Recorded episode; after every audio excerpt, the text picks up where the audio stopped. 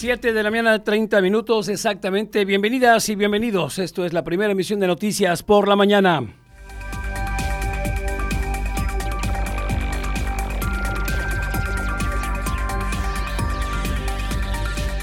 Causa controversia la aparición de un extraño animal aquí en la isla. Los trabajadores de la construcción atraviesan por una crisis laboral en la nueva normalidad. La pandemia dispara 98% denuncias por robo y fraude con tarjeta de crédito.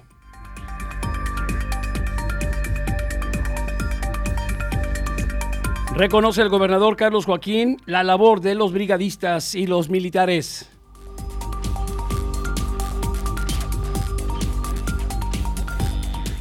El 85% de estudiantes quintanarroenses utilizarán Aprende en Casa 2, esto ya sea por televisión o por internet.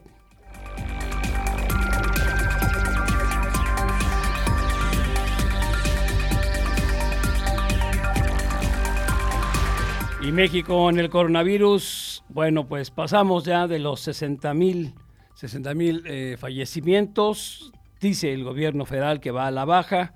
Son exactamente 60 mil 800 fallecidos y 563.705 acumulados, pero no hace pruebas porque hay menos muertes. En fin, no estamos haciendo pruebas.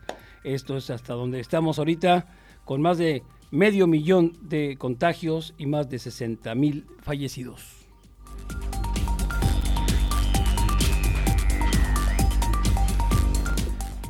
Muy buenos días, tengan todos ustedes. Gracias por sintonizarnos a través de la señal XHZCM, La Voz del Caribe, su radio 107.7 frecuencia modulada en vivo y en directo desde la bellísima isla de Cozumel hacia la Ribera Maya y obviamente llegando a través de las redes sociales a sus hogares. Gracias a toda la gente que se ha comunicado durante la semana al teléfono de un servidor, aquí al estudio. Eh, gracias. Estela Gómez en controles, como siempre, y un servidor, Alejandro Lea, quien les da la bienvenida. Y le hago la pregunta, ¿cómo le fue en el primer día de clases eh, virtual? Díganos los pro y los contra. Eh, ¿Tuvo problemas con la conexión?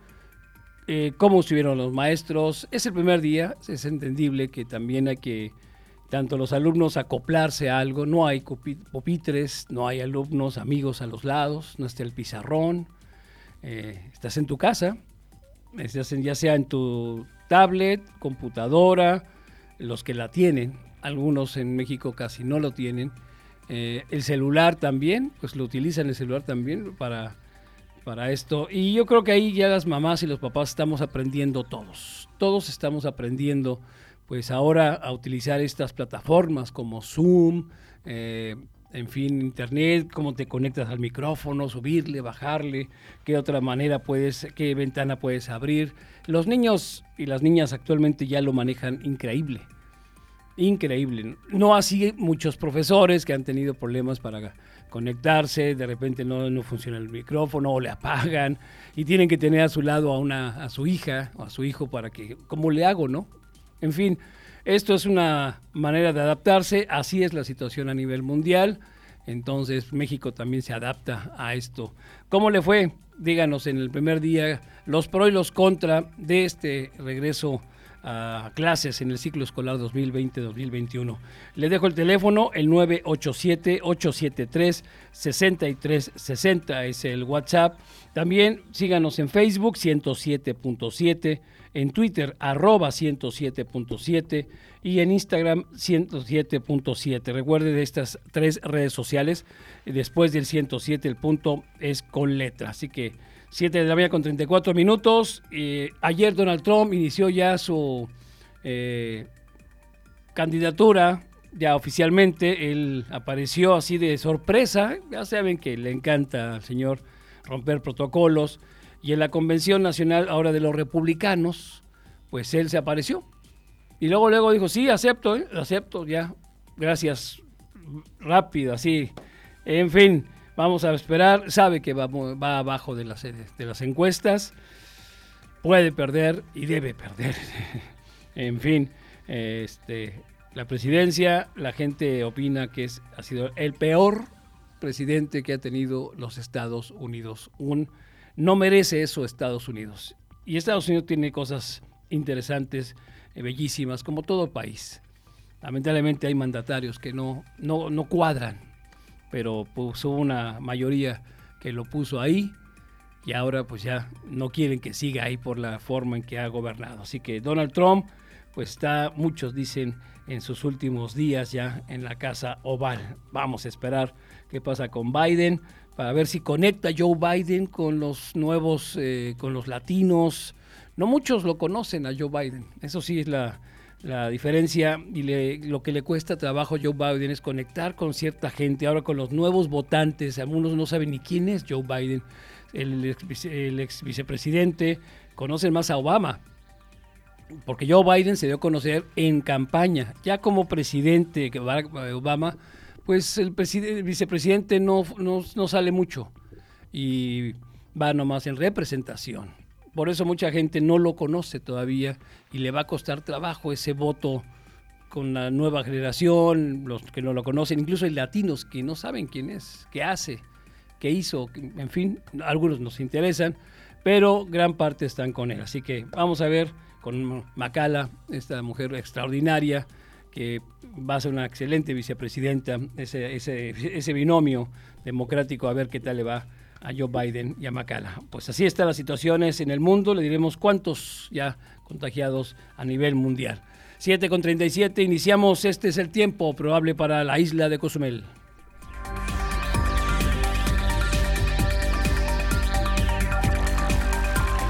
Bueno, tenemos 32 grados máxima, 27 grados mínima, una sensación, una sensación térmica de 31 grados.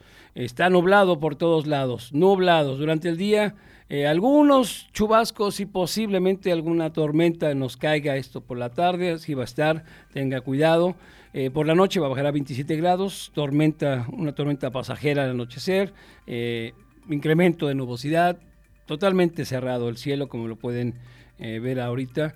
El viento sur-sureste a 7 kilómetros por hora, las ráfagas igual a 7 kilómetros por hora, la humedad al 89%, nubosidad 76% durante todo este día. La salida del Kim fue a las 6.30 de la mañana, la apuesta la firma, la rúbrica para acabar este bello día, este martes 25 de, de agosto del 2020, será a las 7 de la noche con nueve minutos. Recuerde que estos días son largos y bueno, aprovechelos al mal tiempo, buena cara.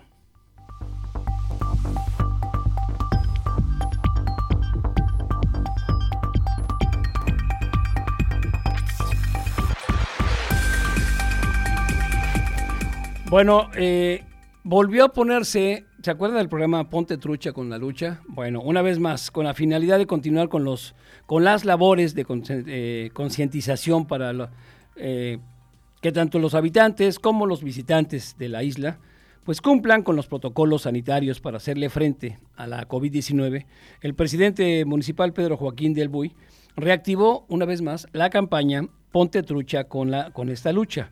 El subdirector de Atención a la Juventud, eh, Josué Joaquín Marrufo Alfaro, señaló que el presidente municipal consideró necesario proseguir con la labor que llevaban a cabo para concientizar a las personas en cuanto al uso obligatorio de cubrebocas, así como mantener la sana distancia.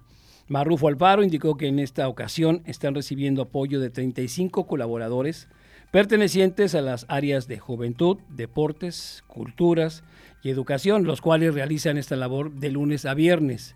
De igual forma, destacó que los puntos en los que se ubican en diferentes horas del día, pues son el mercado municipal, la bodega Rueda, el muelle fiscal, Sedena, el parque Benito Juárez, el Caracol, Caletita, así como las avenidas Pedro Joaquín, eh, Codwell, eh, con Andrés Quintana Roo, 30 con Juárez, 65 Avenida y 11 y Félix González con la carretera transversal. Ellos están, y ellas y ellos están con los chalecos amarillos, sus gorras amarillas, están para concientizar, están para apoyar, de hecho tienen unos letreros y tienen cubrebocas. En caso que usted no tenga o se le esté gastando, ellos le regalan el cubrebocas. Espero que lo tengan ahorita así.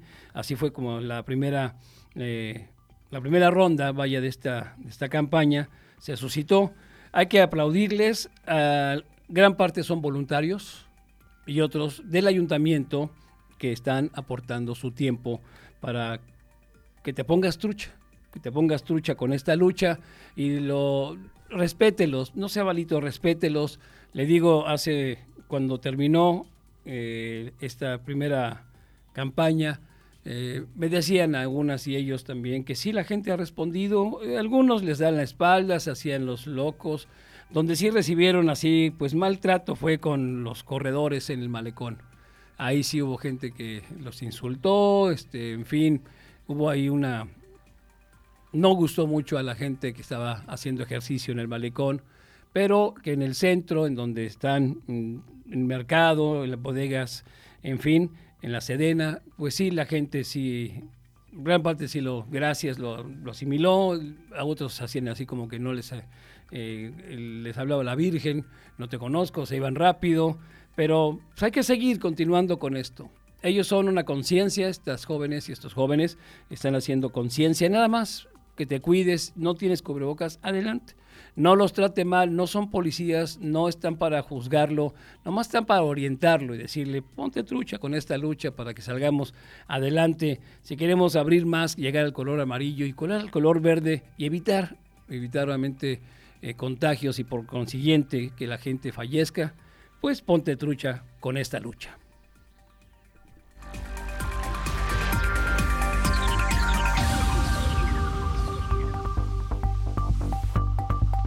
Y hablando de esta lucha, la lucha que se vive diario, diario contra el COVID, ¿cómo estamos? ¿Cómo estamos contra el SARS-CoV-2 aquí en Cozumel? Bueno, según el informe de la Secretaría de Salud en Quintana Roo, la isla de Cozumel aumenta a 300 casos, 304 casos positivos, 50 defunciones y 180 personas recuperadas. Esto nos arroja 74 casos activos. Así es como estamos ahorita en la isla. En el estado, en el estado nos reporta que son en total casos positivos 9.815. Lamentablemente han perdido la vida 1.330 personas y se han recuperado 5.842. Por municipio, hasta ahorita han estado aumentando. En Bacalar ya son 187 positivos, 7 defunciones, 20 se han recuperado. Benito Juárez, ellos tienen 4.593 positivos, 915 personas han perdido la vida y 2.878 se han recuperado. Felipe Carrillo Puerto, 276 positivos, 36 defunciones, 164 recuperados. En Isla Mujeres, 136 positivos, 9 defunciones, 76 recuperados. José María Morelos, 95 positivos, 18 defunciones, 36 eh, recuperados. Lázaro Cárdenas, 210 positivos, 10 defunciones, 93 en recuperación. La capital, Otón Pompeyo Blanco, 2.541 casos positivos. 134 personas han perdido la vida y 1.541 se han recuperado. Puerto Morelos, 26 positivos, 8 defunciones, mil, eh, perdón, 12 de recuperados. Solidaridad son 1.247. Los positivos, 133 defunciones y 763 se han recuperado. Y Tulum presenta 200 eh, personas que han dado positivo, 10 que han perdido la vida y, eh, y 82 son las que se han recuperado. Esos son los números que tenemos hasta ahorita. Por favor, vamos a tratar de bajarlos eh, para llegar a cambiar el color amarillo. Todo depende de esta semana, como se había dicho por parte del gobierno del estado, eh, por zonas, qué zona podría cambiar el color amarillo, ya lo determinarán los números pues hasta el domingo. Así que nosotros está, recuerden que la vacuna va a tardar todavía eh, mucho tiempo. Y qué bueno que estén buscándolas, se están asociando, se están uniendo Em, eh, países, empresas para hacerlo más rápido posible. Pero mientras tanto, mire, la mejor vacuna somos nosotros. Cuídense, use cubrebocas, guarde su sana distancia, eh, lávese las manos. Esos tres hábitos, créanme que van a ayudar muchísimo.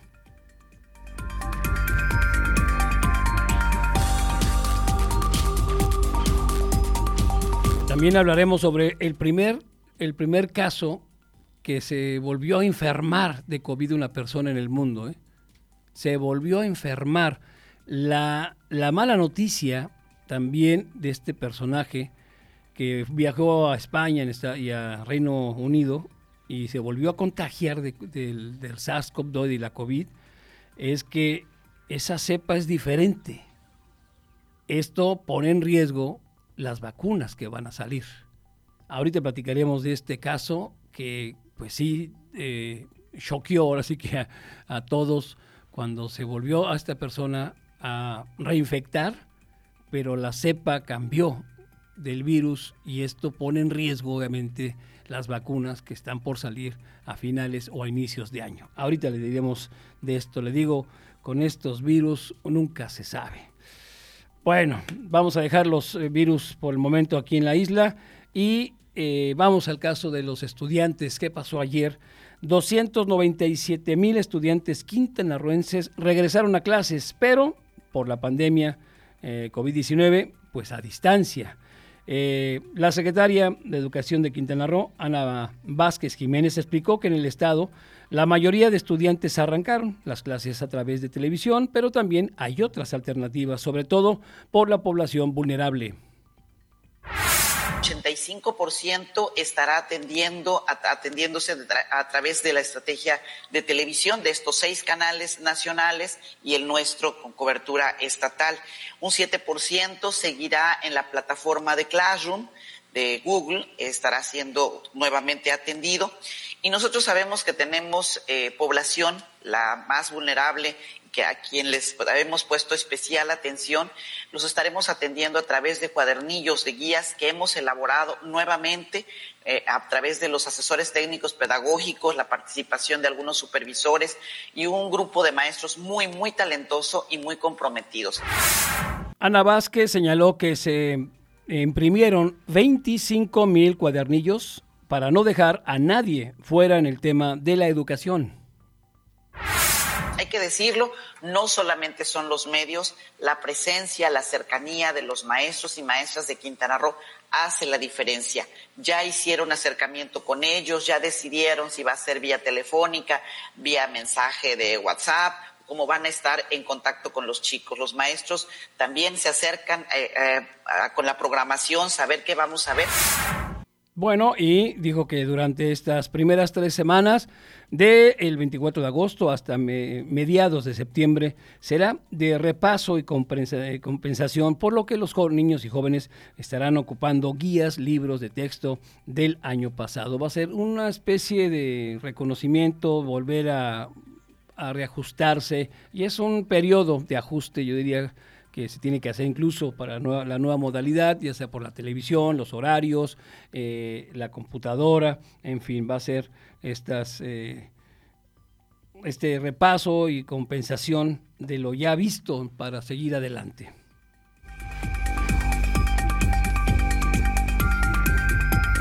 Ahora le doy un dato. Eh, más del el 85% de estudiantes aquí en el estado utilizarán Aprender en Casa. Bueno, Aprende en Casa. Eh, esto más de 220, 297 mil estudiantes y 14 mil docentes iniciaron ayer las clases, este ciclo escolar, aún con problemas de conexión. Se señala, se señala esta señal televisiva o la incertidumbre de cómo llevará este proceso de enseñamiento, aprendizaje. La Secretaría de Educación, como ya escuchamos, eh, también informó que el 85% de estudiantes de educación básica y media superior utilizarán el programa Aprender en Casa 2 y por otra parte, más de 9 mil alumnos de todo el estado no han hecho el pase de lista. ¿eh? Ojo, los datos emitidos por la Secretaría de Educación del Estado de Quintana Roo dieron cuenta que hasta el 21 de agosto se tenía una plantilla laboral de 14 mil 12 docentes 12.218 de preescolar, 5.311 de primaria, 14.849 de secundaria, 624 de educación indígena y 1.010 de educación especial.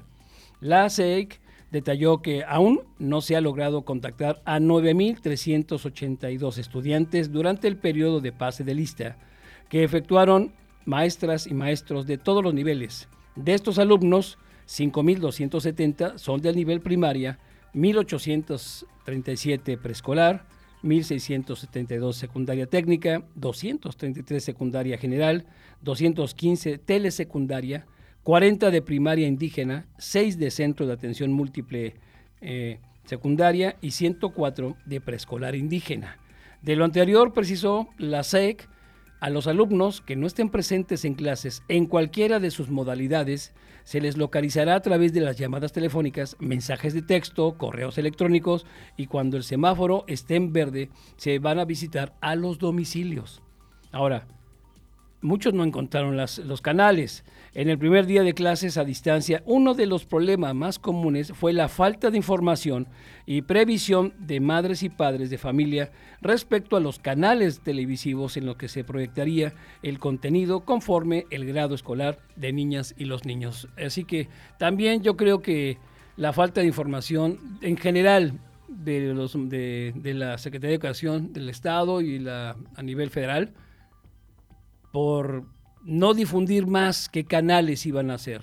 Recuerde que hay muchos municipios, muchas entidades donde no llegan señales de televisión o no llega en internet, entonces no sabían dónde, qué canal, a qué hora. Va a ser, por cierto, le digo, esta semana los maestros lo van a tomar así, platiqué con algunos, que no van a estar reprobando ni quitándote puntos si no apareces. Eh, obviamente esto es, si alguien lo va a tomar, eh, y el aprendizaje mutuo, tanto maestros, papás y alumnos. Encontrar el canal, el tema, eh, la señal. Va a ser una semana de adaptación por, para todos. Entonces, eh, tranquilos, no pasa nada, no se desesperen. busquen internet, busque ahorita también, si no lo tiene, pregunte en televisión abierta. Está Televisa, TV Azteca, Imagen está la radio, Canal 11 también, están dando los eh, cursos y ahí te van a decir, te van a explicar perfectamente qué horarios, qué materias estarán dando. Entonces, fue lo primero que se, en este día, el día de ayer, que no se encontró la señal, se cayó en algunas los links, en otras no sabían qué canales verlo, pero se van adaptando poco a poco.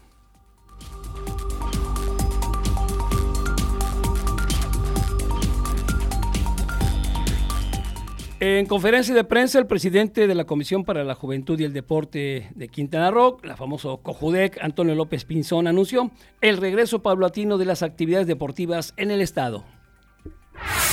Las 46 disciplinas deportivas que se practican en la entidad, las 33 actividades físicas y recreativas que se realizan en el Estado, los programas de activación física e iniciación deportiva que llevaremos a cabo la organización de eventos deportivos nacionales e internacionales, la apertura ordenada de clubes, gimnasios y espacios deportivos y de manera especial. Enfatizó que para la apertura se requieren de constancias de cumplimiento de la prevención sanitaria. Como el de los clubes, gimnasios y espacios deportivos. Por ello, en los lineamientos se emiten criterios para la limpieza de instalaciones y adecuación de espacios, el control de, entradas y salidas, la capacitación al personal e información para los usuarios, las restricciones para limitar el contacto físico, la regulación para el uso de albercas y vestidores, entre otros.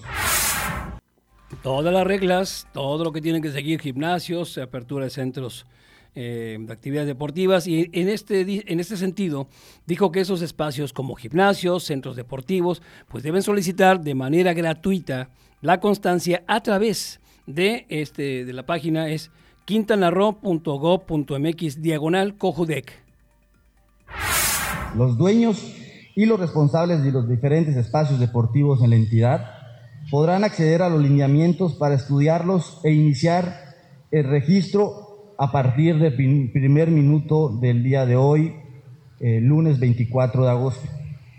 Posteriormente, deberán completar unos formatos y acreditar de manera digital que cumplen con las medidas de prevención de contagios. Un, un comité técnico de revisión emitirá un dictamen y en caso de aprobar, entregará una constancia avalada por COFEPRIS. Los resultados serán publicados en la página de internet y podrán descargar su constancia en el correo que registraron. Pues ahí está, la apertura se hace a, partir del lunes, dijeron, perfecto, gimnasios, centros de actividades deportivas, bueno, pero cumpliendo estos requisitos. Entonces, y tienen toda la razón, eh, y lo van a hacer los gimnasios, igual que los cines, el teatro ya abrió, los teatros ya abrieron a un 30%. ¿Y qué es lo que está haciendo? Una butaca sí, una butaca no. Así va a ser todo. Entonces, en el, en el gimnasio van a, eh, los aparatos los van a dividir, el horario, en fin, hay que adaptarnos a esto. Todo se puede. Y hay que salir también de vez en cuando, pero con cubrebocas, sana distancia. El ejercicio es imprescindible para no volverse loco en casa. Entonces, tiene que cumplir con estos requisitos, donde a través de la página quintanarro.gov.mx diagonal cojudec, presentan esta de manera gratuita, estos este, eh, hacen su, su checklist que necesitan y una vez que lo tienen, bueno, lo supervisan las autoridades y le dan un punto bueno y ya pueden abrir su gimnasio, ya pueden abrir actividades deportivas y esto, qué bueno, este regreso a hacer deporte en Quintana Roo.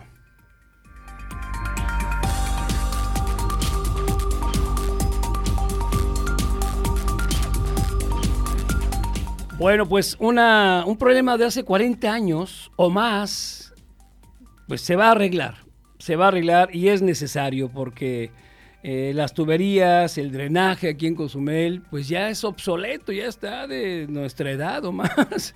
Entonces ya necesita cambios y es algo que nunca se ha visto. Poco a poco, el último así gran, ¿se acuerdan ahí en el Boulevard Aeropuerto? Para que toda el agua se fuera. Bueno, de ahí en fuera eh, poco todas las tuberías, drenajes en Cozumel, tendrías que quitar media ciudad o más para cambiarlos y el trabajo que cuesta y en tres años no lo terminas. Y bueno, pues con una inversión de 70 millones de pesos se va a realizar la sustitución de tubería de agua residual y línea de agua potable en 6 kilómetros de la costera norte de Cozumel. El anuncio se realizó obviamente ayer en conferencia de prensa donde estuvo el presidente municipal, Pedro Joaquín, y el director general de, la CAPA, Gerardo Mora Vallejo, quien, quien, añadió que los trabajos se requieren realizar ya que las tuberías que serán sustituidas tienen más de 40 años que no han sido cambiadas es responsabilidad, era un tema más de responsabilidad social, la sustitución de la tubería, porque podíamos ir haciendo remedios pequeñitos, pero se nos iban a ir colapsando. Entonces lo que decimos es una obra mayor, de, alto alcance, mucha el regaño del presidente municipal para para poder conseguir los, los, este, los recursos.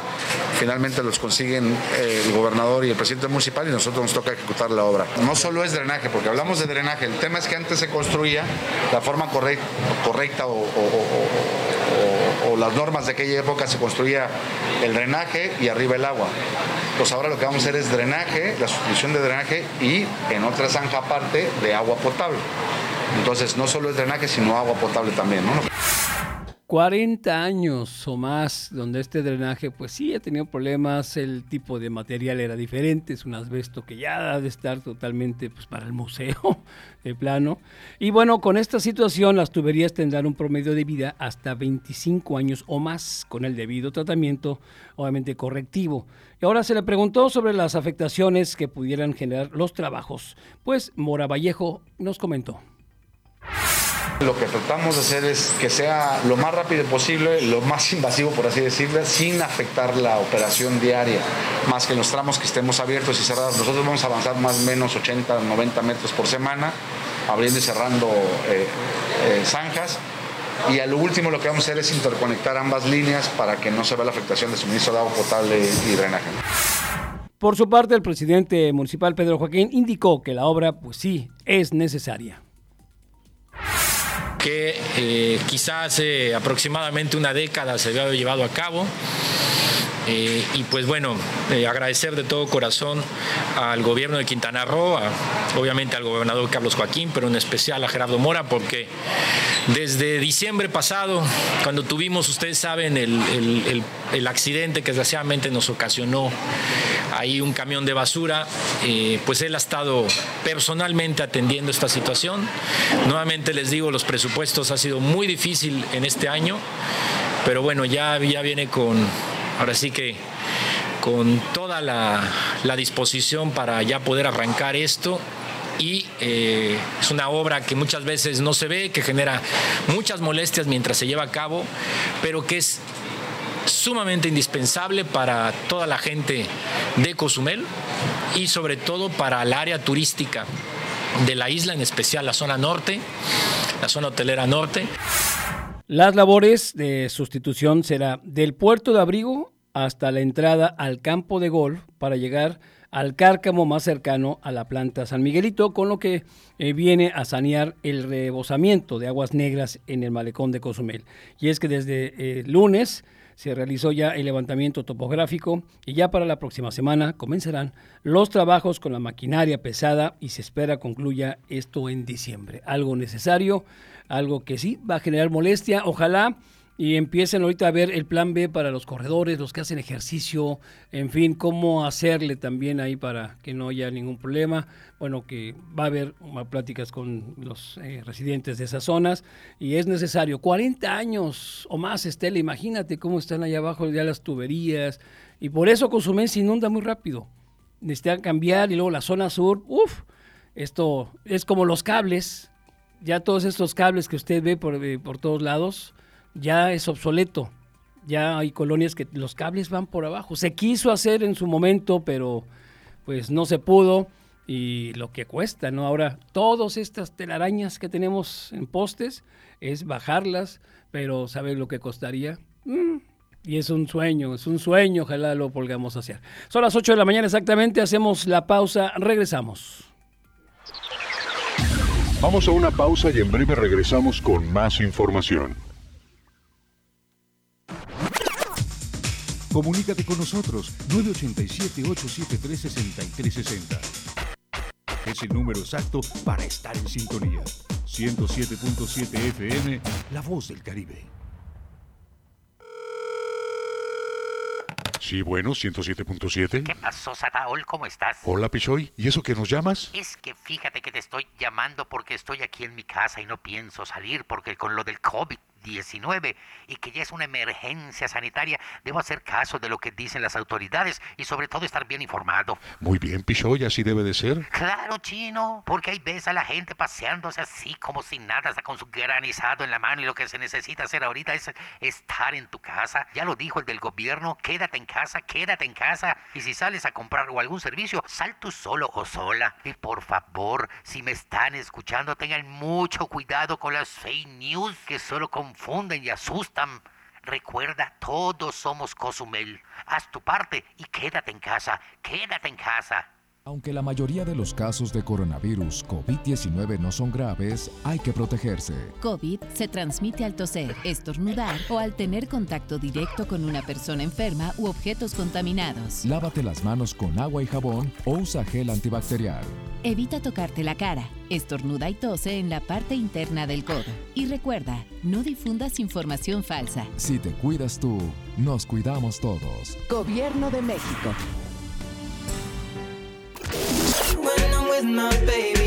Los hits del momento están aquí. ¿Cómo hacerte entender que conmigo tú te ves mejor? Calma, yo quiero ver cómo ella lo menea. Mueve ese boom boom girl. Una sola voz en una sola estación. La voz del Caribe. Con la aprobación de estímulos fiscales en el mes de agosto, el Ayuntamiento de Cozumel apoya la economía familiar con descuentos como 20% sobre el impuesto predial 2020, 10% de descuento en el servicio de recolección de residuos sólidos, 30% de descuento en el pago de derechos de protección civil, 50% en la expedición de cédulas catastrales y 100% en recargos de impuestos y derechos. Para más información, puedes consultar www.cozumel.gov.mx. Acciones concretas Resultados seguros. Ayuntamiento de Cozumel, 2018-2021. La mejor música electrónica tiene una frecuencia, 107.7 FM. Todos los fines de semana Adriantec te presenta la mejor selección de música electrónica en sus diversos géneros. Cultura Beat. Sábados a las 7 pm. La voz del Caribe, tu frecuencia electrónica.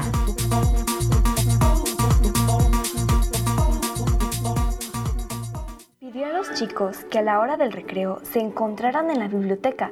Empezó planteando el problema a ver si el culpable se declaraba, ha desaparecido un libro y necesito encontrarlo. ¿Quieres saber qué sigue? Ahora que toca quedarnos en casa para cuidar de nuestra salud, aprovecha y lee con tu familia los libros de la colección Árbol. Son gratis y están en INE.mx. En México, tú cuentas conmigo, yo cuento contigo. Contamos todas, contamos todos. INE. Estás escuchando 107.7 FM La Voz del Caribe. Desde Cozumel, Quintana Roo. Simplemente radio. Una radio con voz. La Voz del Caribe.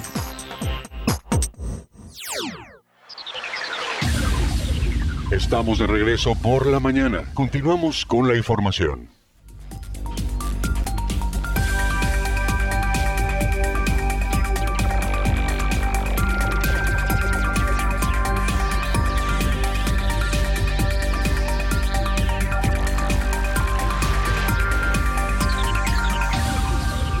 8 de la mañana con 6 minutos. También hablaremos sobre el caso de este, esta persona de, color, eh, Jacob Blake, que fue eh, en Wisconsin baleado siete veces, siete veces por un policía.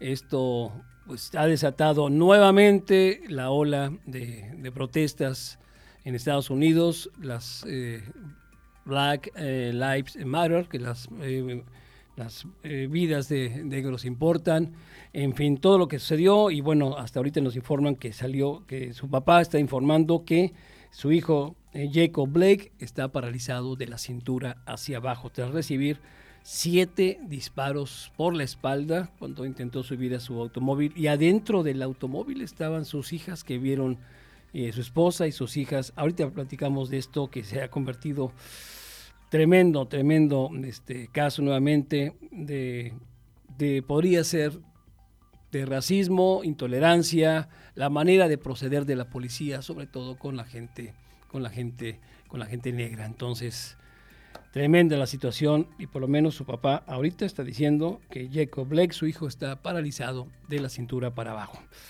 Híjole, tremenda situación.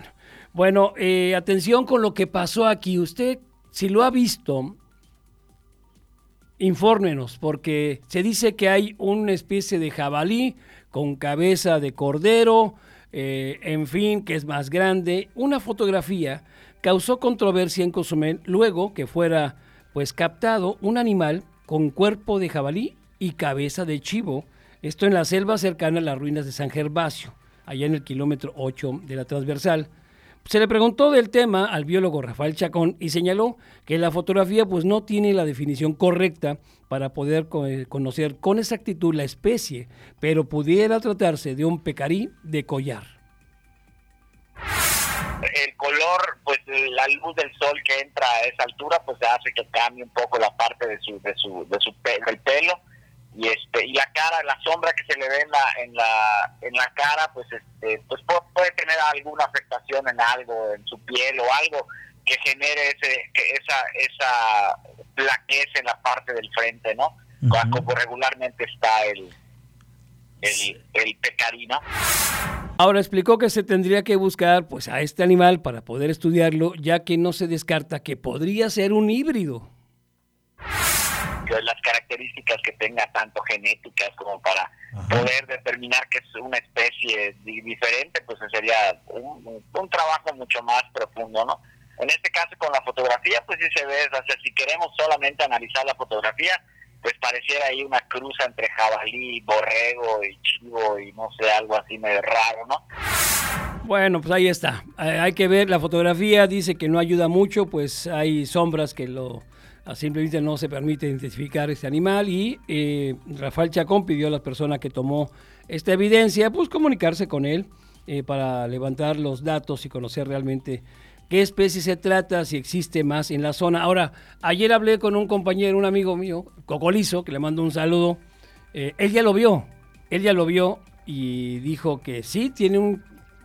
Vaya, él conoce lo que es el pecarí, conoce lo que es un jabalí que por cierto, estos pecarís de, collar que podría ser el cochino de monte, el cochino, el chancho eh, de Rosillo, como le llaman también. Recuerden que estos eh, son originarios de la isla de Trinidad. Allá de ahí, de ahí pues salieron, están en Cuba, están en México, sobre todo en la parte eh, sur, y de ahí se van a Sudamérica, Brasil, Chile, en fin, por ahí se distribuye este, este pecarí de collar, que es pequeño, tiene después de la cabeza una línea como si fuera un collar, exactamente. Eh, es parte de, este jabalí, y, pero que según nuestro mi amigo y otros dicen que no, es más grande, es más grande que un pecarí, y sobre todo ellos conocen bien el cochino de monte, y dicen, no, este tiene una cabeza de chivo. Entonces, los voy a poner juntos, si me permiten luego, mi amigo que lo vio, dice, yo ya lo vi, y él vive también ahí exactamente al lado de, San Gervasio y las cosas que no ha visto, ¿eh? este cocodrilos y cebús negros y bueno, a los aluches también los saluda cada rato. Entonces, pues veremos más adelante si que, platique el biólogo eh, Chacón y lo vean, lo vean para saber de qué se trata. Podría ser un híbrido o podría ser realmente del famoso pecarí de collar.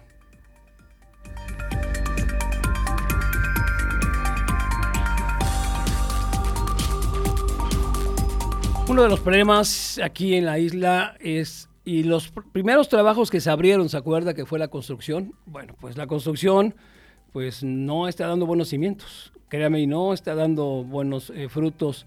No hay trabajo en la construcción y a pesar de la llegada de la nueva normalidad, eh, perdura la falta de labores en los trabajadores de la construcción que a decir del secretario general de la CTM, Graciano Cahuil Chan, eh, únicamente el 50% de los agremiados cuentan con trabajo de las constructoras en la isla.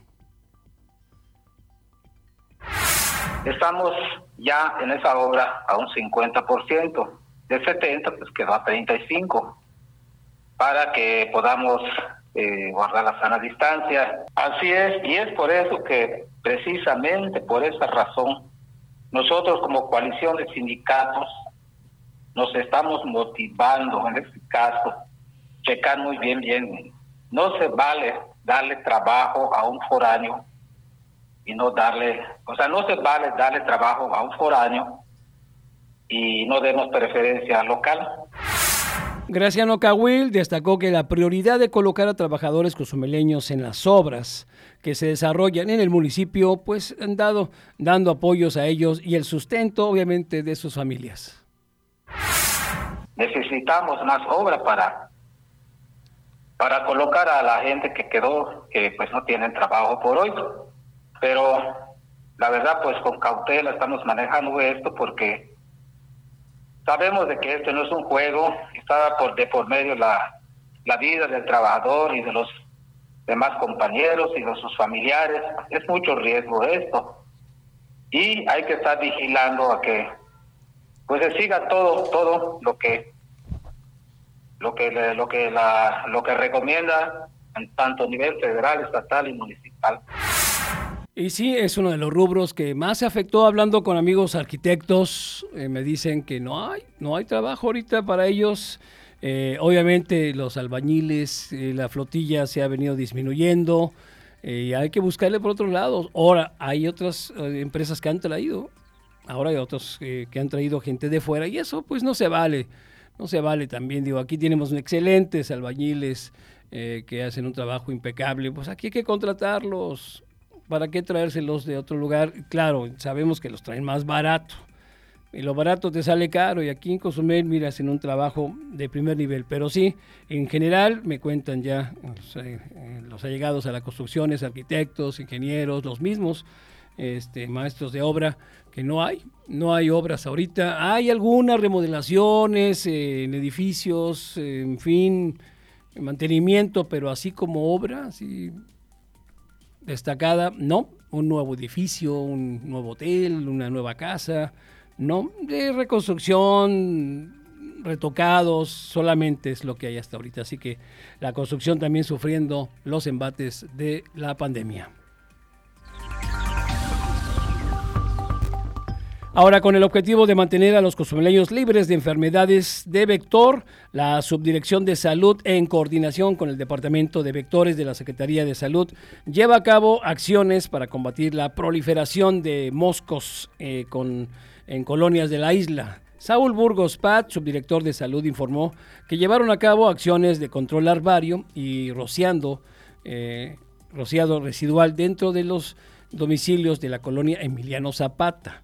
El subdirector de salud indicó que por la tarde van a, este, eh, y hoy también estarán en colonias Miraflores, Altamar, San Miguel 1, la 2, por lo que pidió a la población abrir puertas y ventanas con el fin de que el químico pueda entrar a los domicilios. No es tóxico, no es dañino, esperemos que no. Y este eh, para que ya haya moscos, no haya más moscos. Y eso también nosotros, ya de, la tarea de nosotros en casa, patios, eh, azoteas, donde se, eh, se concentre el agua, se anegue ahí el agua, bueno, que corra, agua que corra, mucho mejor, limpio todo, tapas, floreros, botellitas, botellas, latas, caguamas, vámonos, hay que voltearlas, por favor, todos, ollas, limpiar para evitar el mosco. Se fijan, eh, ha sido menos este año. Sí molesta, sí sigue habiendo incluso los tobilleros, pero son menos, es cíclico. Todo depende también de la limpieza de nosotros, de los ciudadanos. El gobierno hace lo suyo, ellos aventando su, este, su químico, su humo, y bueno, van a estar, eh, como siempre, ellos trabajando, eh, la subdirección de salud en coordinación con el departamento de vectores, para prevenir el mosco, pero también la otra tarea, la otra 50 parte, es de los ciudadanos.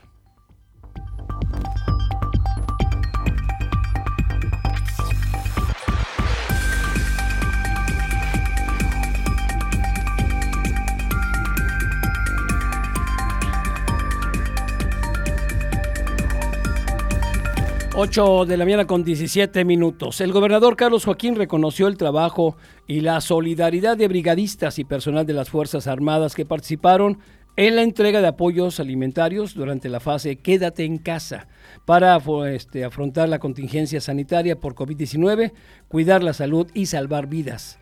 El mandatario destacó que la importancia de esta labor en favor de la gente para atender una crisis, la más fuerte y complicada de Quintana Roo y del mundo, que dejó más de 106 mil muertos, sin, eh, perdón, 106 mil personas sin empleo y casi 200 mil sin ingresos, quienes trabajan por su cuenta en apoyo a estas familias y para que la gente se quedara en casa, el gobierno de Quintana Roo llevó a cabo el programa Cinco Apoyos para tu Tranquilidad, que contempló ayudas para el 68% de los usuarios de la eh, Comisión Federal de Electricidad, 410 eh, vales de gas para igual número de familias, más de un millón cincuenta paquetes de alimentos entregados casa por casa y atención a la salud, tanto física como mental. Y durante el evento de reconocimiento realizado en la Unidad Deportiva Bicentenario de la Cojudec en Chetumal, con las medidas de prevención, el gobernador Carlos Joaquín explicó que el trabajo de los brigadistas con gorras amarillas fue importante. Así que y siguen y siguen los brigadistas. Y bueno, pues esperemos que eh, preguntan si va a haber otra ronda de despensas. Hay que esperar. Eh, vamos a esperar si va a haber otra ronda de despensas, porque mucha gente se ha quedado sin trabajo. Obviamente la comida escasea, no hay en casa, hay niños que necesitan, entonces vamos a ver. Mientras esto reconoce el gobernador el trabajo de los brigadistas y militares y que bueno, un aplauso y felicidades a los brigadistas por aguantar de todo, de todo y me lo han dicho, que ahí en estas situaciones te das cuenta quién es quién en la isla, cómo la gente a veces te da las gracias y cómo otra gente simplemente te, te insulta, se agandallan las cajas, en fin, ahí te das cuenta quién es quién en una situación como esta que tenemos. Pero mis respetos a los militares, a los brigadistas que llevan años haciendo esto y mire, de sol a sol y han trabajado para el bienestar de las familias. Así que a todos aquí en Cozumel, brigadistas y militares, nuestro respeto y admiración.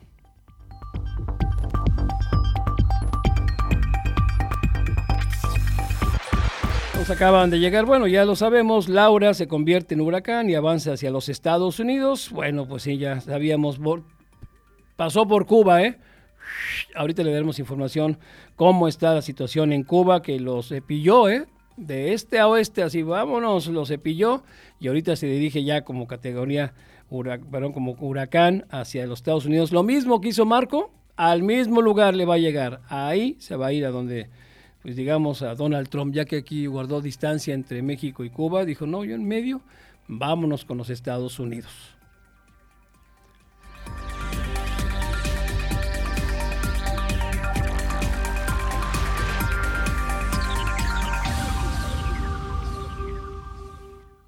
Michael Walmuth, director ejecutivo eh, de creatividad de empresa con 20 años de experiencia en esta eh, en la organización de todo tipo de eventos, destacó la imperiosa necesidad de prepararse y adaptarse a la nueva normalidad. Esto que implica un mejor uso de las tecnologías como las plataformas virtuales que ofrecen todo tipo de bondades para llegar al consumidor que deseamos, eh, se enfatizó durante una charla virtual dentro del programa Platicando con los expertos online, organizado por la Secretaría de Turismo de Zacatecas, dijo que desde ahora hay que prepararse para el 2021, pues será el año de los eventos híbridos, presenciales y virtuales al mismo tiempo. Esta pandemia aceleró el uso de las plataformas virtuales y en estas áreas, en esta tarea, de búsqueda para una mejora de modelos de negocios, la agencia Creatividad presentó a Virtual Venue, Venue, Venue, un espacio que ofrece facilidades para un evento hasta 10.000 asistentes simultáneamente desde cualquier parte del mundo con la ventaja adicional de interactuar mediante un avatar. Así pues, las nuevas modalidades, las nuevas situaciones, hay que adaptarse. Los conciertos, por ejemplo, ya han visto, los conciertos están en, en automóvil. Es como el autocinema, incluso las misas, ahí van en automóvil, bueno, pues así va a cambiar todo y según este Michael Walmuth, director ejecutivo de creatividad, pues todo, todo cambia, todo hay que adaptarse y sobre todo eh, para el próximo año donde los eventos, eh, conciertos, pues ya en lugar de presenciales estarán siendo virtuales.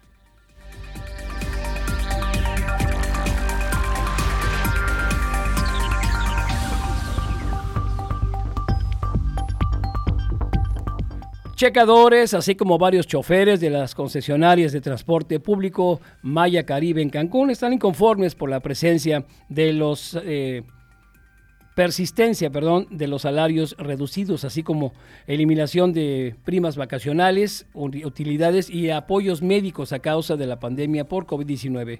A esto se señala la incertidumbre por el descubrimiento que la empresa perteneciente al sindicato de taxistas Andrés Quintana Roo, tiene una segunda razón social con la que incurre en presunto fraude. Mire, no sabían que había otra razón social por ahí, ¿eh? está siendo investigado esto. Un hombre que trabaja de, eh, como checador para esta concesionaria mencionó que ya se envió un oficio con las firmas de todos ellos al gerente para solicitar el regreso de estos beneficios, además de sus sueldos completos, ya que ellos no, no han firmado ningún documento en que expresen su conformidad con las medidas. A esto se suma la negativa para pagar primaria, prima vacacional, reparto de utilidades o siquiera gastos médicos, todo con la excusa de que no hay recursos. A esto también súmele la inconformidad, la incertidumbre por parte de los operadores, pues recientemente salió a la luz que Maya Caribe cuenta con una segunda razón social arrendadora Andrés Quintana Roo, con la que sospechan se ha pasado eh, patrimonio del sindicato o se cuadra la contabilidad para no presentar utilidades. Híjole, imagínense, vamos, eh, hay, hay, que estar al pendiente de esto, porque si esta hay doble razón social, pues sacas un dinero por ahí, lo haces pasar, y desde cuándo lo estarán haciendo. Entonces hay que ver, porque uno es eh, eh, que Maya Caribe cuenta con una segunda razón social, arrendadora Andrés Quintana Roo. Así que esta sospecha están viéndola, la están analizando y de ser confirmada, híjole, se va a armar ahí tremendo, tremendo esto con el transporte público de Maya Caribe en Cancún.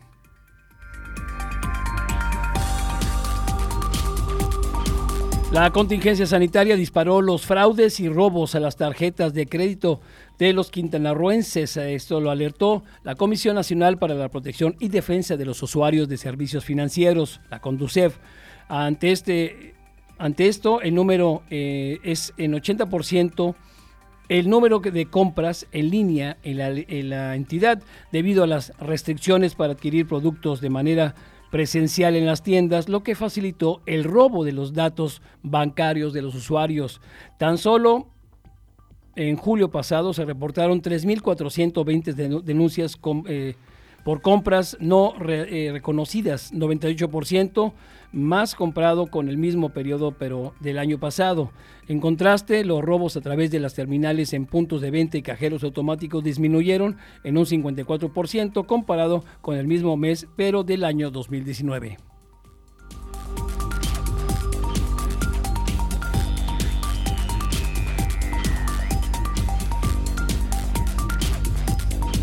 A tres semanas de su creación, la Policía de Reacción COVID del municipio de Benito Juárez pues ha amonestado a 1.150 personas por no acatar las medidas sanitarias para prevenir contagios de la COVID-19. Eh, Isaac Yanix Alanis, secretario general del Ayuntamiento de Benito Juárez, informó que tan solo la semana pasada han caído apercibidas alrededor de 350 personas por este grupo facultado para sancionar a quienes desobedezcan las medidas sanitarias. Detalló que las colonias reconocidas por el gobierno estatal como con alta incidencia de contagios de COVID-19, Villas del Mar, Villa Sotoch, la región 245 son las que concentran el mayor número de apercibidos. Yannick Alanís consideró que hasta el momento no ha habido una respuesta favorable por parte de la ciudadanía en respetar los exhortos de este grupo creado de manera expresa por el gobierno municipal para sancionar como falta administrativa la desobediencia hacia las medidas sanitarias. Pues sí, hay gente que no lo va a hacer, hay gente que ve a la autoridad que te dice algo y menos lo va a hacer, son los que están en contra, eh, van siempre contra la corriente, son como los salmones, eh, las truchas van hacia, hacia, atrás, eh, como los cangrejos, no les gusta avanzar, están renuentes de la autoridad, y menos si te lo dice un policía. Pues se hizo esto para gente que no quiere utilizarlo, se le va a amonestar, se le va a multar, y ahí dan de necios. Y hay regiones y hay villas en Cancún, en todos lados, que la gente no cree y está harta, se entiende, pero es una regla. Hay que respetarnos todos. No te gusta que te llamen la atención, pues no salgas. No salgas. No te conviertas en también en una en una en una medida, por favor, en una cifra, en un dato, y si no te, si, entonces no contagies. Tú también puedes ser contagiado sin saberlo. Entonces, a la gente que no quiere usar cubrebocas, quédense en casa. En serio, quédense en casa. No se molesten con el mundo, pero si no quieren ser molestados, entonces quédense en casa. Respetémonos todos. Tengamos ese valor también de respetarnos. Nos van a decir, es mi derecho, adelante. Pero aquí hay una regla ahorita. Y aquí está cayendo gente que está falleciendo, entonces hay que acatarla, hay que acatar estas reglas. Si no te gusta acatarlas, te van a multar. Y si no, mira, quédate en casa y San se acabó.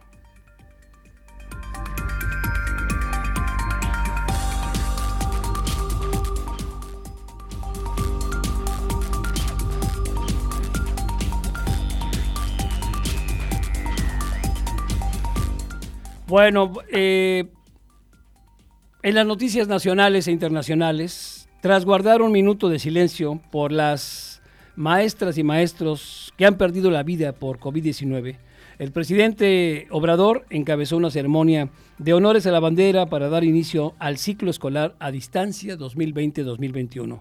Acompañado por el secretario de Educación Pública, Esteban Moctezuma, el mandatario entonó el himno nacional en Palacio Nacional frente a una escolta de jóvenes con cubrebocas, resguardando el lábaro, eh, el lábaro patrio. Destacó el esfuerzo por parte de las autoridades educativas y de los docentes que incluso brindan apoyo pedagógico para llevar a, este ciclo escolar a distancia debido a la pandemia por COVID-19. No obstante, no obstante, resaltó la validez de estos estudios, los cuales serán continuados una vez que se dé el regreso a las aulas de manera presencial. Pero aquí, ¿se acuerdan de la plataforma Zoom? Bueno, la plataforma de, de, encuentros por videoconferencia presenta problemas en México a nivel mundial y lo presentó. Así lo reconoció la empresa de esta aplicación y varios reportes de usuarios de, en, el, en, el, sitio Down eh, Detector. La cuenta oficial Zoom en Twitter informa que pues recibió reportes de usuarios que no pueden o pudieron iniciar ya acceder al servicio.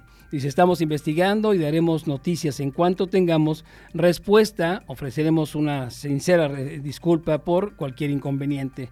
Y de acuerdo con el sitio Down Detector, las fallas comenzaron desde temprano el lunes y el mapa mostró que la plataforma presentó mayores inconvenientes en los Estados Unidos. Según el sitio especializado, eh, Gizmodo, en Estados Unidos, al igual que en México, pues ya hay este, hay regreso a clases y la falla ocurre en ciudades ampliamente habitadas como Nueva York, Pittsburgh y Washington. Ahora en México usuarios indicaron que la falla era parcial. Varias familias eh, optaron por dar el día por perdido y esperan eh, reiniciar este martes las clases una vez que los inconvenientes fueran resueltos. Pues sí, la cantidad de gente que se abocó a estas plataformas se satura, no estaban preparados eh, y bueno, todo el mundo quiso usar Zoom, hay otras eh, plataformas, pero van a ser igual. Eh, van a tener que ampliar su, su banda, eh, en fin, se puede hacer. Entonces ayer pues fue un día perdido para algunos, donde la cuenta oficial de Zoom sufrió daños, se bloqueó por, por horas, así que pues así empezó el ciclo escolar en México y en gran parte del mundo.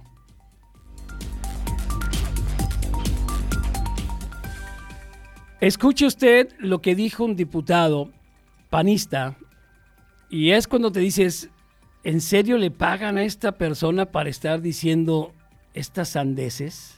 Perdone usted, pero escuche, en lugar de proponer los diputados cosas interesantes, que utilicen su ardilla aquí arriba, su coeficiente intelectual, su cerebro, proponen cada cosa. Eh, con el inicio a las clases, el diputado local del PAN, Héctor Barrera, ¿qué cree? Planteó la opción de brindar clases por medio de los altavoces de la Ciudad de México para los niños en situación de calle. en serio, utilizando los altavoces. Bien, comentó que esto tendrá un impacto directo entre la población infantil sin acceso a un televisor o a Internet advirtió que este gobierno solo ve por familias acomodadas y evita la creación de políticas públicas para todos. Barrera Marmolejo explicó que de acuerdo con informes oficiales del año 2017, en la capital del país había un registro de 207 menores de 17 años viviendo en las calles, lo que después de tres años esa cifra pudo incrementar junto con los índices delincuenciales, destacó. Ni se ha actualizado este diputado, ni sigue con cifras del año pasado, y se le ocurre plantear, utilizar, imagínense los altavoces que son para las alarmas sísmicas, en fin, otras cosas, para que los niños en la calle tengan clases. ¿Por qué no mejor, diputado, se pone primero, primero actualícese los números de cuántos niños hay en la Ciudad de México que puede hacerlo, pregunte, salga de su escritorio, de su burbuja, y por qué no propone llevarles televisión, por qué no propone las colonias que tienen, no tienen señal, por qué no lo hace. imagínese en los altavoces de la Ciudad de México, por favor. Y le pagan a esta persona y cobra el diputado eh, Héctor Barrera del PAN, por favor, en serio. Y tenemos ese tipo de diputados haciendo estas iniciativas. Qué pena, qué pena. Mejor póngase a chambear de veras y busque la manera de que estos niños no estén en la calle y que reciban la atención que necesitan, la televisión que requieren o la computadora, hágaselas llevar, señor diputado Héctor Barrera. Pausa, regresamos. Vamos a una pausa y en breve regresamos con más información. La voz del Caribe. 107.7 FM.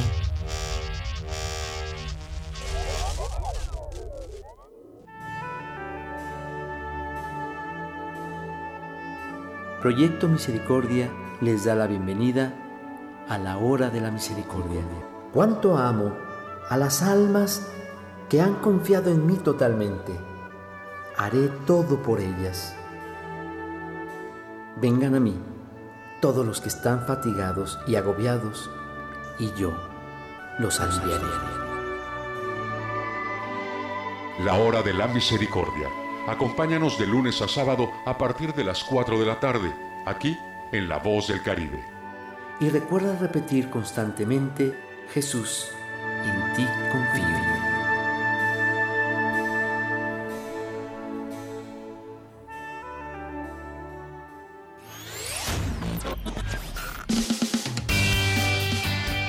Hola, ¿qué tal? Yo soy Aida Ramírez. Acompáñenme en este recorrido semanal con lo más sonado de la música a nivel mundial.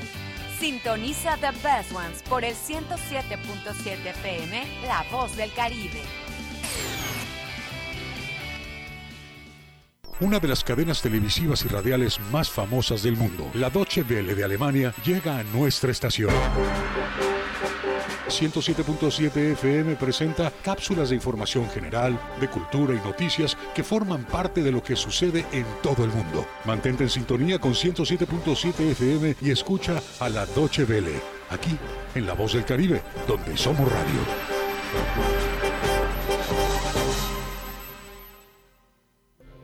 Ante el coronavirus COVID-19, la mejor protección es estar preparados. Lávate las manos con frecuencia o usa gel antibacterial. Evita tocarte la cara y desinfecta superficies y objetos de uso común. Ve al médico si tienes fiebre y tos, con malestar general, dolor de cabeza y dificultad para respirar. Toma mucha agua, no te automediques y no difundas rumores. Si te cuidas tú, nos cuidamos todos. Gobierno de México. Fue el último álbum de estudio que lanzaron los Beatles hace 50 años, querida Marisol Gase. Así es, Pepe Gordon. Esta maravillosa banda creó un verdadero lenguaje universal. Platicaremos con el escritor y periodista Pablo Espinosa sobre la huella que nos ha dejado el cuarteto de Liverpool. Hablaremos con el grupo Morsa que abraza y comparte la magia de los Beatles desde hace tres décadas. Los esperamos este domingo a las 10 de la noche en la Hora Nacional. Crecer en el conocimiento. Volar con la imaginación. Esta es una producción de la Subsecretaría de Gobierno de la Secretaría de Gobernación, Gobierno de México.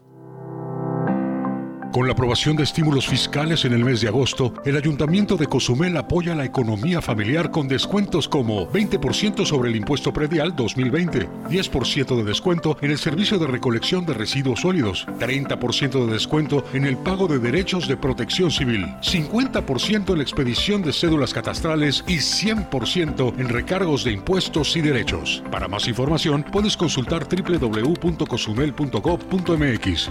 Acciones concretas, resultados seguros. Ayuntamiento de Cozumel, 2018-2021. Llévanos contigo a todos lados. Descarga nuestra app disponible para sistemas iOS y Android. Encuéntranos como Radio 107.7. Descarga y disfruta de los contenidos de La Voz del Caribe en tus dispositivos móviles.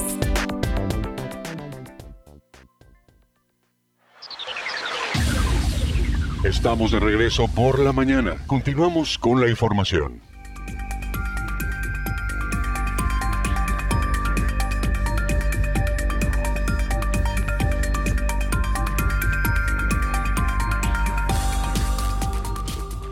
Ocho de la mañana con 38 minutos. Seguimos con las noticias nacionales. La pandemia de COVID-19 sigue su curso. Ayer se confirmaron 3.541 nuevos casos de la enfermedad, de tal manera que el número acumulado llegó a 563.705. El reporte diario indica que se sumaron 320 decesos al registro que ya cuenta con 60.800 fallecimientos en México. Así, 60.800. Eh, en la conferencia vespertina en Palacio Nacional, José Luis Salomía, director de epidemiología de la Secretaría de Salud, informó que hay 77.198 casos sospechosos, 389.124 personas que se han recuperado y de 1.263.835 pruebas realizadas en 622.932. Ese resultado fue negativo para el virus SARS-CoV-2. Los casos estimados son 597.535 hasta la semana 33, que es del 9 al 15 de agosto. Esto corresponde a personas con una prueba de laboratorio confirmatoria y que aquellas que se encuentran como sospechosas y se anticipan que también son portadoras del coronavirus. La cifra representa una disminución de menos 8% a la semana previa, la 22. El funcionario recordó que en los dos periodos similares previos la reducción era del 19 al 20%, lo que podría indicar que el descenso de la curva eh, epidémica se encamina hacia la horizontalidad o a la meseta. Vaya, en los siguientes días se verá la tendencia, indicó.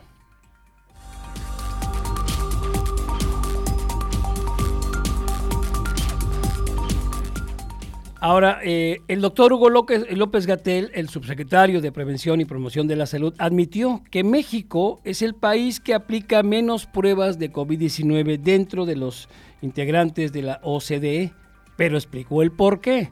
De acuerdo con López eh, Gatel, y nunca se ha dicho que México no aplique menos pruebas, ya que también el número de ellas ha disminuido como consecuencia del claro descenso de contagios en el país. Detalladamente el funcionario explicó que las pruebas que han utilizado para la, confirmación de casos y posterior elaboratorio de reportes son las reportadas, aprobadas por la Organización Mundial de la Salud con pruebas PCR que mide el ácido eh, rubenocleico eh, al introducirse esto en la boca. Además confirmó que la epidemia COVID-19 pues está entrando en una clara fase de reducción por lo que el número de pruebas que se aplica en el país ya no es el mismo al que se empleaba al principio. López Gatel expresó que el número de pruebas depende de los casos sospechosos, siendo esta la estrategia nacional de control ante la pandemia. El funcionario de salud explicó que entre menos personas que presenten síntomas y son presentadas como casos sospechosos, se aplican menos pruebas. Asimismo, y respecto a la correlación del control eh, epidémico con el número de pruebas que se aplican ante la pandemia COVID-19, el doctor Gatel puso de ejemplo, por ejemplo, los Estados Unidos, que es el país que más pruebas aplica y también que más casos confirmados presenta. La clave es usar correctamente las pruebas y tener las intervenciones de atención y de detención, concluyó el doctor Gatel. ¿Usted qué opina?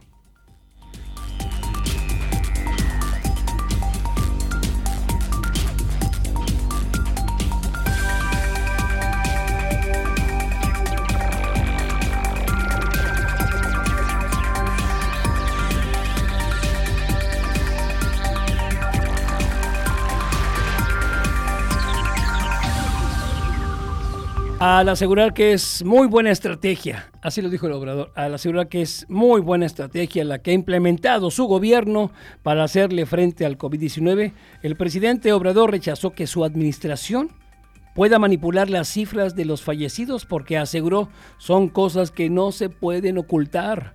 En Palacio Nacional, el mandatario recriminó que el fin de semana los medios de comunicación hayan escrito sobre el escenario catastrófico al llegar a los 60 mil fallecidos por la pandemia, como lo calificó el subsecretario López Gatel.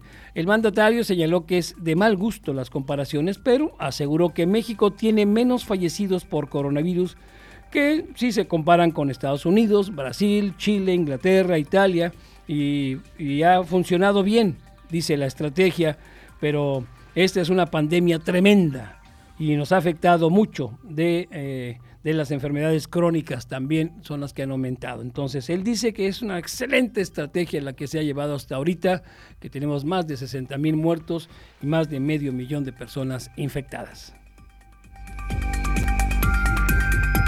El gobierno de México y el sector privado van a financiar en conjunto 19 proyectos de científicos nacionales de vacunas y tratamientos contra el COVID-19 para acelerar su investigación y desarrollo. Esto lo informó la Secretaría de Relaciones Exteriores. Los recursos para financiar los proyectos provienen de agencias mexicanas para la cooperación y el desarrollo entidades extranjeras y aportaciones de fundaciones privadas, indicó el titular de la Secretaría de Relaciones Exteriores, Marcelo Ebrat. En la, eh, en la selección de proyectos destacó el trabajo del, del, Consorcio Mexicano de Vacunas y Tratamientos COVID-19, que cuenta con la participación de universidades y centros de investigación, además de empresas y la propia Cancillería. La Secretaría reiteró que el objetivo de todas las iniciativas que se relacionan con el desarrollo, prueba y fabricación de vacunas contra COVID-19 es que México tenga un acceso oportuno y temprano. Vaya a ser fila. Pues ojalá, ojalá y todo esto nos lleve a bien, a bien todo esto.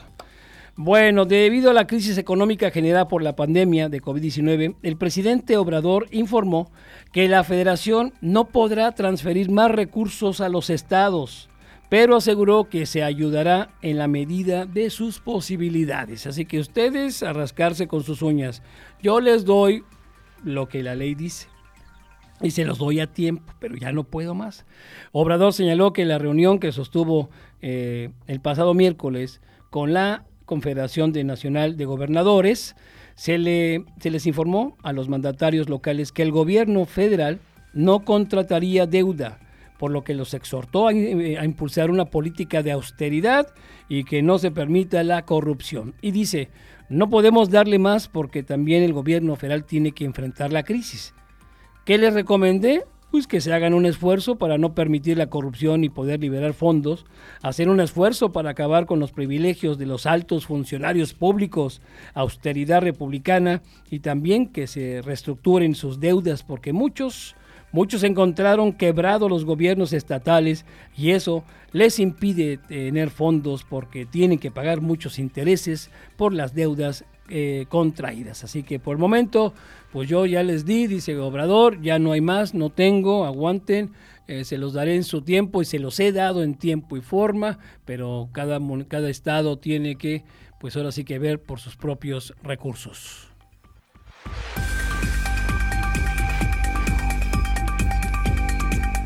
Bueno, y también pues un comercial que se aventó Obrador, ya ve que ahorita sigue con lo de su cachito para el avión, pero en fin, López Obrador pidió hacer historia. Dice, vamos a hacer historia comprando un cachito para la rifa del famoso avión presidencial. En un video que muestra al interior y exterior del avión, el José María Morelos y Pavón, el mandatario reiteró que la rifa del avión será el próximo 15 de septiembre. El gobierno mexicano ha informado que hasta el momento existen dos ofertas para vender el avión presidencial que está valorado en 2.400 millones de pesos. Una de ellas es por un pago de 120 millones de dólares y la mitad del pago se va a realizar con equipos médicos. Y la otra oferta es un pago en efectivo, pero no se ha revelado el monto. Hasta ahí sigue con lo mismo, con este mismo cuento y esta historia de este famoso avión, que no es el avión, sino va a ser el dinero. Pero ya para que haga este comercial, se subió al avión, ¿eh? se subió al avión y de ahí pues empezó a hacer su recorrido. Eh, imagino que ha de estar mal la venta de boletos. Por eso tiene que recurrir a este tipo de, de publicidades, haciendo, haciendo, dice él, vamos a hacer historia.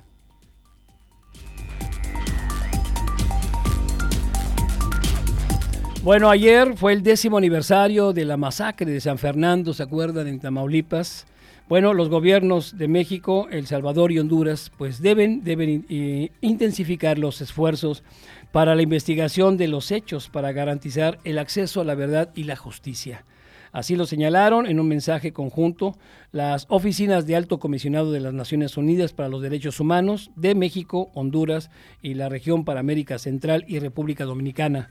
Subrayaron la necesidad que las autoridades de estos países cuenten con la cooperación y participación de los familiares de las víctimas y organizaciones de la sociedad civil. Entre otras, entre estas tres eh, oficinas de la ONU Derechos Humanos instaura, eh, instaron a los, eh, a los estados involucrados a cooperar y redoblar esfuerzos para la búsqueda e investigación de migrantes desaparecidos en la región, pues hechos como el del 24 de agosto de San Francisco, de San Fernando, Tamaulipas, donde fueron encontrados los cuerpos de 72 migrantes en fosas clandestinas, se repitieron en el mismo lugar el año 2011 y en Cadereyta, Nuevo León, en el año 2012. Recordaron que hace 10 años las autoridades mexicanas tuvieron conocimiento de la desaparición y el asesinato de estas 72 personas, migrantes de San Fernando. Entre las víctimas había 24 hondureños, 14 salvadoreños, 13 guatemaltecas, 5 ecuatorianas, 3 brasileñas y una persona de India. Fue una tremenda masacre donde incluso se habla de dos desaparecidos, no, no han encontrado dos. El chofer del camión que los trajo y su, su ayudante eh, se fugaron, al parecer. No sabemos si fue estos polleros quien dieron el aviso. El caso que los metieron a un lugar y ahí los acribillaron. ¿Qué pasó con ellos hasta la fecha? Nada. No ha pasado nada. De esto se hizo la investigación sobre el ejército, qué hizo el ejército. Eh, metieron en la cárcel algunos, ya salieron, impunidad total, corrupción hay con los mismos. El caso que no ha avanzado a 10 años de la masacre de San Fernando en Tamaulipas.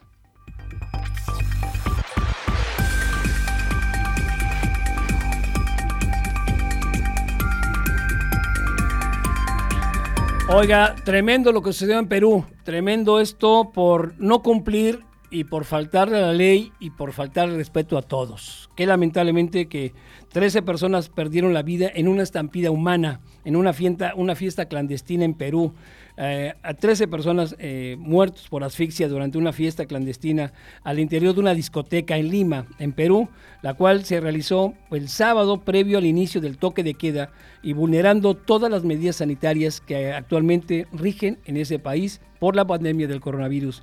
La policía peruana allanó el centro de eventos donde 120 personas estaban presentes en una fiesta que fue convocada por medios de las redes sociales, un hecho que está prohibido, prohibido eh, las autoridades ante el riesgo de contagio en, eh, en, reuniones grupales. Esto tras un operativo policíaco en una discoteca Los, Los Olivos, se reportaron 13 personas fallecidas, esto ya lo dijo la radio RPP al jefe de la Policía General Orlando Velasco. También, permítame, algunos participantes de la fiesta y vecinos negaron, negaron la versión policíaca de haber presenciado y prescindido de los gases lacrimógenos para desalojar el local, según dijeron que utilizaron gas lacrimógeno, los policías lo negaron. Y bueno, entre las 13 personas fallecidas hay 11 hombres, dos mujeres, otros tres civiles resultaron heridos, así como tres policías que intentaron liberar y auxiliar a las personas atrapadas. está investigando, obviamente, a los dueños de esta discoteca por promover este esta fiesta que no debió haber sido así y mire, por saltarse eh, la ley, por ganarse un dinero, en fin, lo que usted quiera, tres personas, tres personas perdieron la vida, trece, perdón, eh, muertos por asfixia durante una fiesta, una fiesta clandestina en una discoteca allá en Lima, Perú.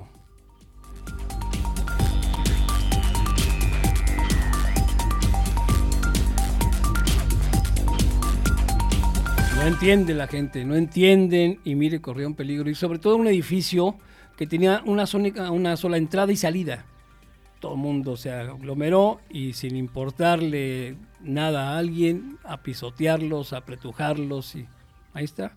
Por hacer este tipo de situaciones, quererse divertir a espaldas de la ley, a espaldas del respeto de la gente, sobre todo el respeto a la gente, para quedarse en casa lamentablemente 13 personas pierden la vida. 13 jóvenes que incluso después se supo que de estos 120, unos 60 estaban contagiados de COVID, de ese tamaño. Eh, investido ya oficialmente como candidato del Partido Republicano para las elecciones presidenciales de los Estados Unidos, Donald Trump acusó a los demócratas de querer robar las elecciones sin dar pruebas. Ya ve, ellos la van a robar. Trump, que está por detrás de su rival demócrata Joe Biden en los sondeos nacionales y rezagado en varios estados clave, se mostró confiado en lograr una victoria sorpresiva como en el año 2016. Para atizar su, su base electoral, apareció, como le digo, de sorpresa en la Convención Republicana de Charlotte, Carolina del Norte, justo después que los delegados lo confirmaran como candidato y agitó una acusación que defiende desde hace semanas que el voto por correo puede albergar un fraude. De hecho, a él le tocaba cerrar, pero no, el día de ayer se, se metió, rompió totalmente los protocolos y lo va a hacer, lo va a hacer durante eh, los días que dure esta convención, que son tres o cuatro, obviamente, porque está ávido de, de votos. El hombre va muy atrás, pero haciendo estas cosas, pues, mire, es Donald Trump que te puedes esperar. Los republicanos abrieron ayer lunes la convención de Charlotte, Carolina del Norte, con la votación de cerca de 300 delegados que representan a los 50 estados del país. Como estaba previsto, confirmaron la candidatura del mandatario para las presidenciales de noviembre. Eh, comentaba, la policía disparó por la espalda a Jacob Blake, de 29 29 años, esto en Kenosha, Wisconsin, el domingo por la tarde. Los tres hijos de la víctima de 3, 5 y 8 años de edad estaban en la camioneta y presenciaron todo. Blake está gravemente herido tras este hecho. Se reavivaron, obviamente, las protestas contra el racismo y la violencia sistemática policial. Dos policías fueron su- suspendidos y una investigación se abrió, esto el día de ayer, luego que, los, eh, que Jacob Blake, de 29 años, resultara gravemente herido horas antes de, por disparos en la espalda en Kenosha, en el estado de Washington, eh, perdón, eh, Wisconsin, provocando fuertes disturbios y la imposición de un toque de queda local. La víctima fue sometida a una cirugía de emergencia hospitalizada en una unidad de cuidados intensivos de la ciudad de Milwaukee y ya su padre eh, dijo que quedó paralizado de la cintura para abajo.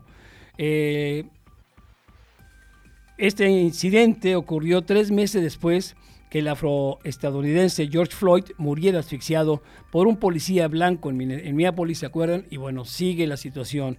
Ahora, hay un video del incidente grabado desde un teléfono móvil y en el que se hizo viral mientras como un hombre negro es seguido por dos policías armados mientras se dirige a una camioneta gris.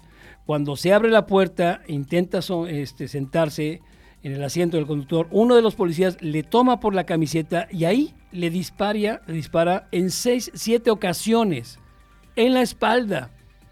No lo mató de milagro ahí en la cabeza, en la espalda. No sé si todos los disparos dieron en la espalda.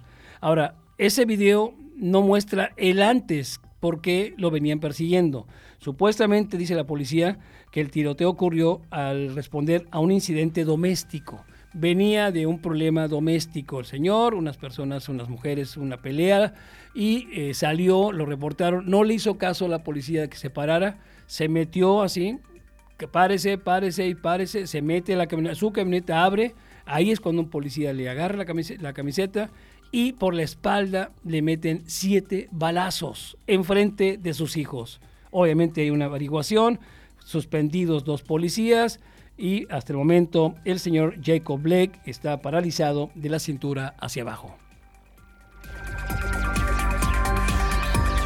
Le comento que la tormenta tropical Laura pues eh, avanza ya saliendo, ya está saliendo de Cuba, al este de Cuba, y llegará el miércoles a los Estados Unidos, lo informó el Centro Nacional de Huracanes. El organismo también señaló que este huracán eh, Marco perdió, el otro huracán Marco ya perdió intensidad desde, desde la noche del domingo, ya de ya se, ya es una brisa, ya Marco es una brisa.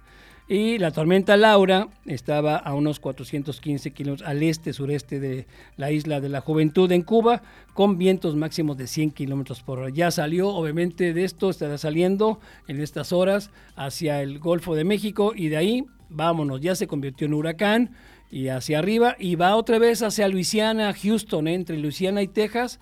Ahí se pretende que pegaría mañana o a más tardar eh, este, pasado directamente en categoría 3, a ver si no pierde intensidad. Pero eso es lo que hace que Laura ahora ya es huracán. Le confirmaba, investigadores de la Universidad de Hong Kong documentaron el primer caso de reinfección de COVID-19 en un joven paciente quien había permanecido más de cuatro meses sano. El informe de los científicos chinos demostraría que la inmunidad del coronavirus SARS-CoV-2, permítame, solo duraría unos meses en ciertas personas. Esta información cobra relevancia en el actual contexto de la carrera pues por obtener una vacuna segura y evitar y efectiva para proteger a la población mundial ante el virus que se ha cobrado la vida de miles y miles de personas. Se trata esto de un paciente de 33 años de edad que presentó síntomas leves la primera vez, mientras que la segunda se mostró asintomático. Ahora, el descubrimiento de este proceso de reinfección ocurrió después que esta, este joven eh, volviera de un viaje en España y Reino Unido. El virus cuya secuencia lograron determinar los investigadores, eh, coincidía con la cepa que presentó en Europa entre julio y agosto. Eh, ha cambiado, ha cambiado esta cepa y es de preocuparse, porque si hay otro rebrote, otra gente que se empieza a reinfectar, entonces quiere decir que las vacunas que se están haciendo ahorita no van a servir. En eso están investigando, obviamente, qué pasó con este joven, se vuelve a reinfectar y eso pone en alerta roja a todos y sobre todo lo que se está haciendo con estas vacunas, que es para una cierta cepa. Porque si hay un rebrote y hay un cambio de cepa de este SARS-CoV-2, eso cambia las reglas del juego ahorita en este momento. Hay que estar al pendiente, están las autoridades, obviamente todas sanitarias del mundo, en alerta por este, este, este rebrote, esta reinfección de este joven que posiblemente es una cepa diferente del SARS-CoV-2. Son las 9 de la mañana, está usted bien informado, hasta aquí las noticias, el primer borrador de la historia. Gracias por estar con nosotros, disfrute de la programación que tiene eh, preparada la 107.7 eh, FM para usted con todo cariño, la música, noticias, en fin, todo lo que tenemos en esta barra informativa aquí en su radio a través de la señal XHZCM, la voz del Caribe. Estela, gracias, pásela bonito, que tenga un excelente y consumileño día, recuerde, cuídese, no se convierta en estadística, por favor, nosotros somos la mejor vacuna. Mi nombre es Alejandro Olea, un beso a mis tres damitas.